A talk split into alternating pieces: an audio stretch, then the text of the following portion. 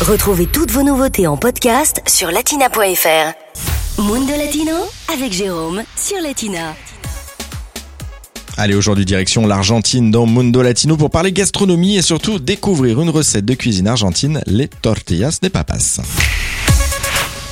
Si vous êtes déjà allé en Argentine, vous avez euh, sûrement remarqué que l'on ne rigole pas avec la tortilla.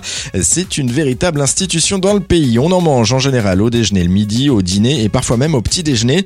Et franchement, il ne faut pas rater une occasion d'y goûter. Pour faire simple, les tortillas de papas, euh, ce sont des déclinaisons de la tortilla espagnole. Pour Lucas et Juan du blog Tenedor Libre, réaliser une tortilla de papa, euh, c'est pourtant très simple. Pour débuter cette tortilla, il faut des patates, beaucoup de pommes de terre que nous allons couper en morceaux pour en faire ensuite des frites. Euh, pour faire une tortilla de taille moyenne, il vous faudra aussi euh, trois œufs. Une fois vos frites prêtes, vous cassez donc vos œufs, vous les battez en omelette, vous rajoutez ensuite du sel, du poivre et c'est tout.